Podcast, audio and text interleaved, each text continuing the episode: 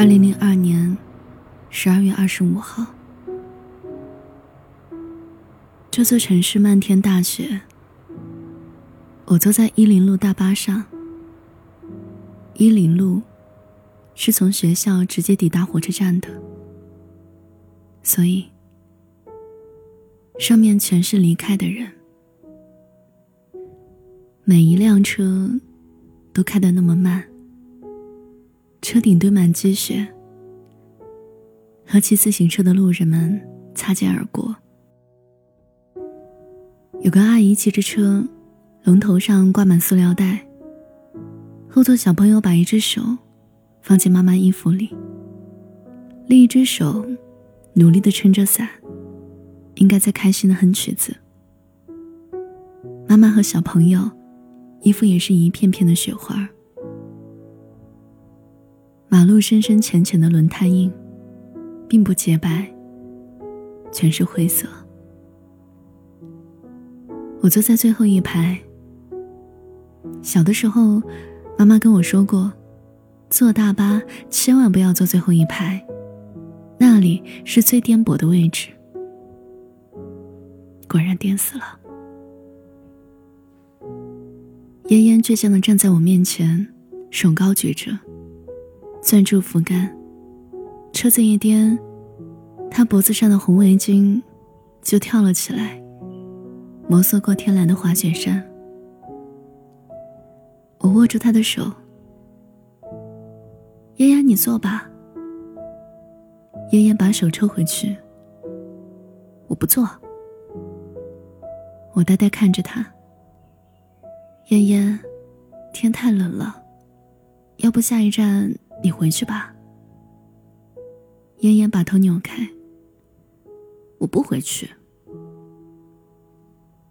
我捉住他的手，把脸埋在他的手心。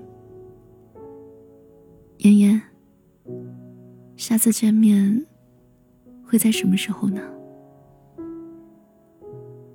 嫣嫣又把手抽回去，一把将我拽起来。我改变主意了。像你这样的人，本来就没位置坐的。我站在他面前，车真的很颠簸啊，颠的心都碎了。嫣嫣握着我的手，把脸埋进我的手心。真的会再见面吗？这么冷，这么干燥的天，我的手心湿了。车窗把景色隔成一格格的，缓缓的拉到身后。每个面孔都在变，每栋楼房都在变，每朵雪花飘过去，就不再是同一片。我刚想说，开心点。嫣嫣忽然站起来说：“开心点。”他把一根棒棒糖塞到我嘴巴里，开心点。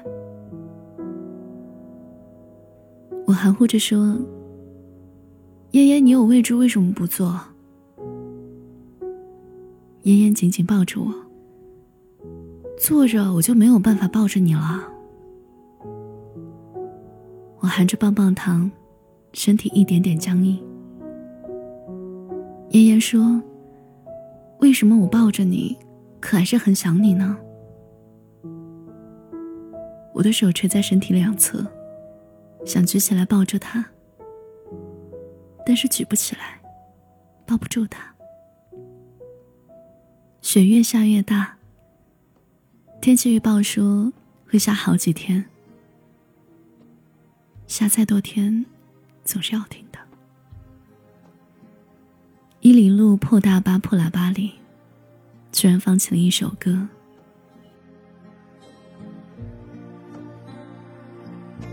因为我知道你是个容易担心的小孩子，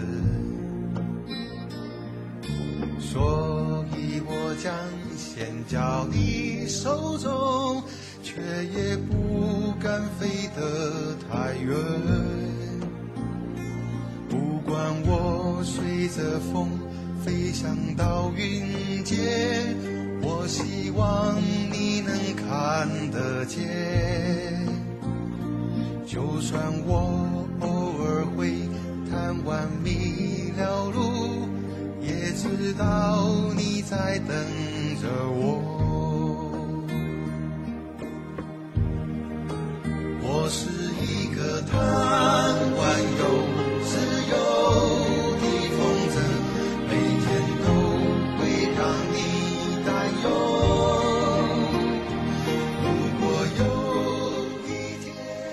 陈升的风筝发表于一九九四年。那一年亚运会在北京举办，李春波在唱《村里有个姑娘叫小芳》。谢东在唱，长长的想，现在的你就在我身边，露出笑脸。毛宁挂着围巾站在码头，涛声依旧。烟烟买了一张站台票送我，我在十一号车厢，他走到八号车厢就不走了。我是最后一个走进车厢的。走上去的时候，嫣嫣的头发白了，围巾白了。天蓝色滑雪衫白了，我就站在两节车厢连接的地方，探出身子拼命挥手：“嫣嫣，回去吧，回去吧。”乘务员把我赶进去，抽回木板，关上了门。车子哐当一声开始慢慢动了。就在我被赶进去的刹那。我看到嫣嫣突然拼命追了上来，他追到我身边，中间隔着一扇门。嫣嫣全身的血都洒在路上，可是雪花还是一片片往他身上飘。我心想：你们不要动到嫣嫣。嫣嫣拼命的追着，红围巾掉了。我看到嫣嫣脸上满是泪水，她却像抿着嘴巴，就是不喊。可是我在喊，我捶着车门，我在喊：嫣嫣，燕燕，燕燕拼命的追，就在我的身边，中间隔着一扇门，还有逐渐变快的速度。燕燕终于不再抿着嘴，她大声的喊：“我恨你！我知道你恨我，可是我听不见。”我把嘴巴贴在玻璃上，小声说：“嫣嫣，不要哭。”嫣嫣拼命的追，眼泪拼命的掉。他从胸口掏出一张鲜红的纸，高高举着。他在喊：“你是一个王八蛋。”那是张结婚证，我和嫣嫣的结婚证。火车甩下了烟烟，他什么都跑不过的，跑不过时间，跑不过生命，跑不过拥抱，跑不过回忆。他怎么可能跑得过火车？火车把眼泪甩在身后，把红色的围巾甩开身后，把棒棒糖甩在身后，把操场的双杠甩在身后，把海报栏上的大字报甩在身后，把阶梯教室甩在身后，把我们甩在身后。我蹲在窗户下面。哭成了泪人。我知道，就算再见嫣嫣，她也不再是我的嫣嫣。嫣嫣已经被火车甩在了身后。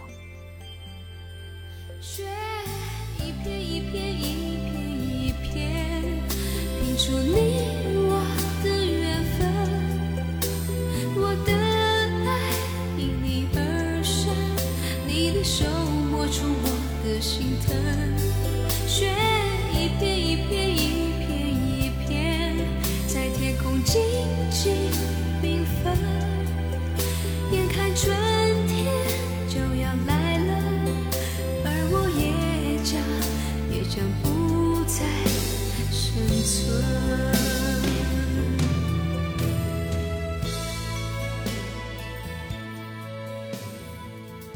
息息相关的生命中，有一场可怕的劫难，是二零零三年二月十四号。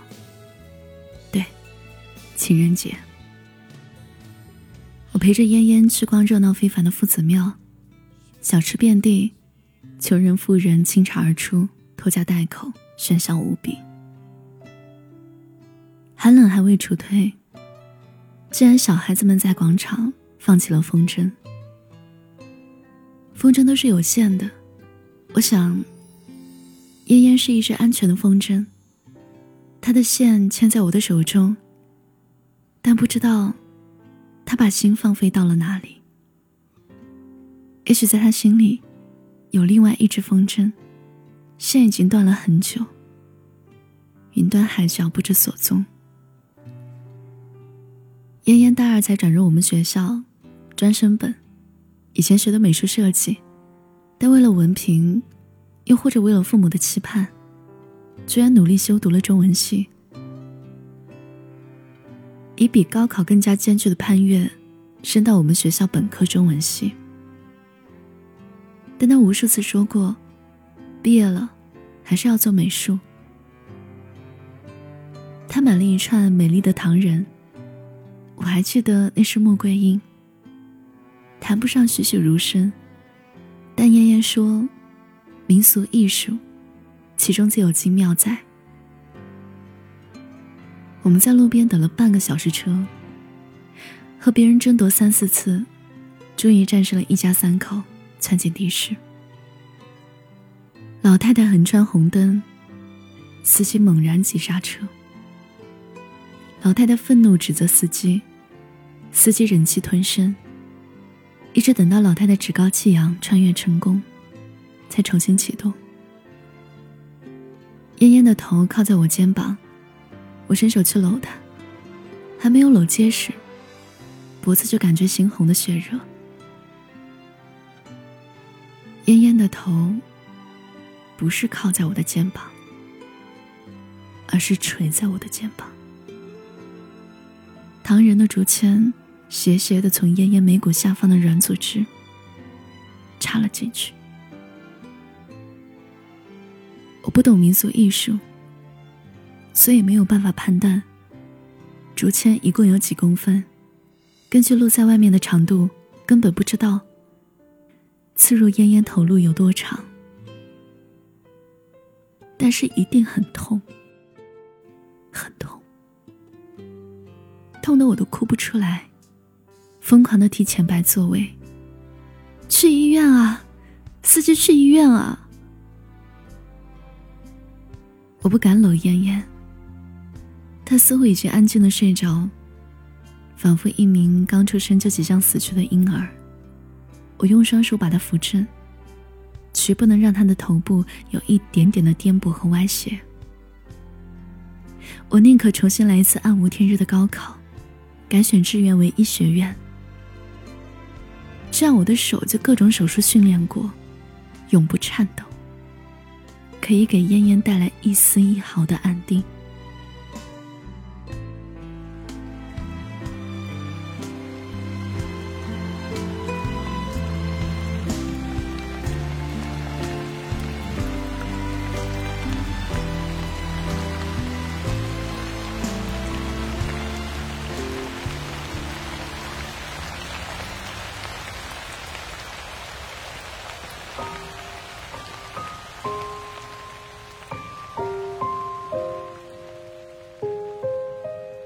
抢救，六个多小时的抢救。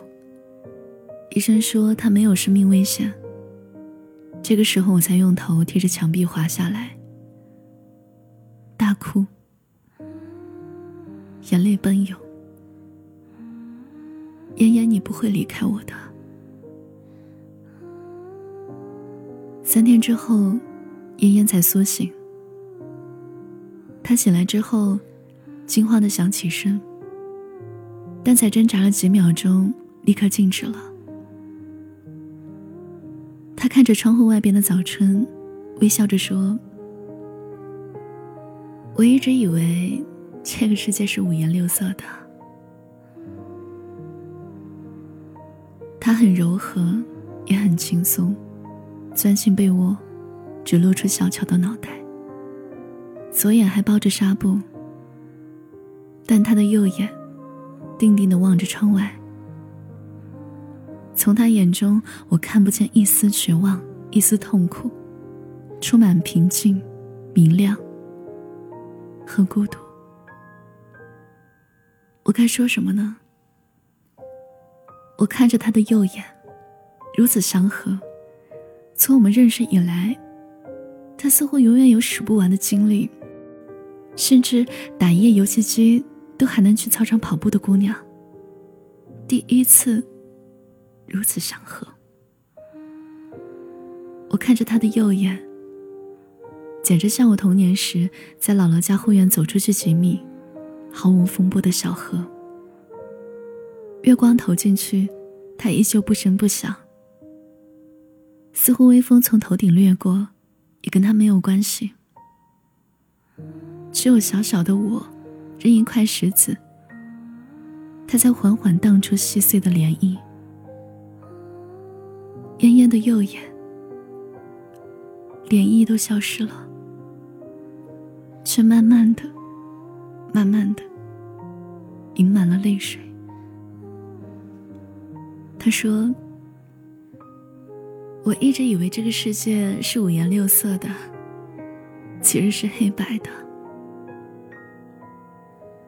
医生告诉我，竹签破坏了他的视觉神经。”从此解释不了颜色。我问医生：“有恢复的可能吗？”医生说：“几乎为零。”那么，燕燕再也不能做美术工作，最喜欢的粉红色也在另外的世界中。据说，时间会抹平一切。燕燕会不会有一天，连粉红是什么样的感觉？都将忘记。一个多月后，燕燕出院回家了。她呆呆看着我们以前的合影，指着旁边的我说：“这是谁啊？”我再次询问医生，医生考虑良久，又做了检查，说可能记忆神经也受到了破坏，但是不能确定，或许是暂时性的。嫣嫣从那天起在家休养，学会了做鱼。她甚至真的学会了持家一样，步伐都比以前沉稳了许多。我多次询问医生，医生都说，从光系图来看，应该不会伤害到这样严重，但惊吓过度，也有可能丧失部分记忆。我想，自从有只风筝的线在嫣嫣手中断开以后。他就没有再被事情惊吓过。不要以为我不知道。当心里缺失了一块，更要命的是最中间这一块。那么很多事情都没法惊吓到他了，因为惊吓传输到心脏，就被吹口遗失掉了。但我把报告藏了起来，没有让嫣嫣看到。直到有一天，我下班的早，嫣嫣下楼散步还没有回家，音箱里正在放着一首老歌。我靠着书柜，泪如雨下。那是陈升的风筝。我明白，一直就明白。嫣嫣只是想告诉我，她忘记我了。而他根本就没有丢失记忆，他要用大脑的后遗症来解决生命的后遗症。他想让我快乐一些，确定一些，拥有一些。我能做的，只是在他回家后，惊喜地说。这张 CD 我找了好多天了，以后一起听吧。既然性格决定命运，那为什么性格如此简单快乐的嫣嫣，埋藏的心事却那么沉重累叠？一层层的悲伤，安静占领，在心中的缺口沉默不语。永不停止。说要一起走到最后。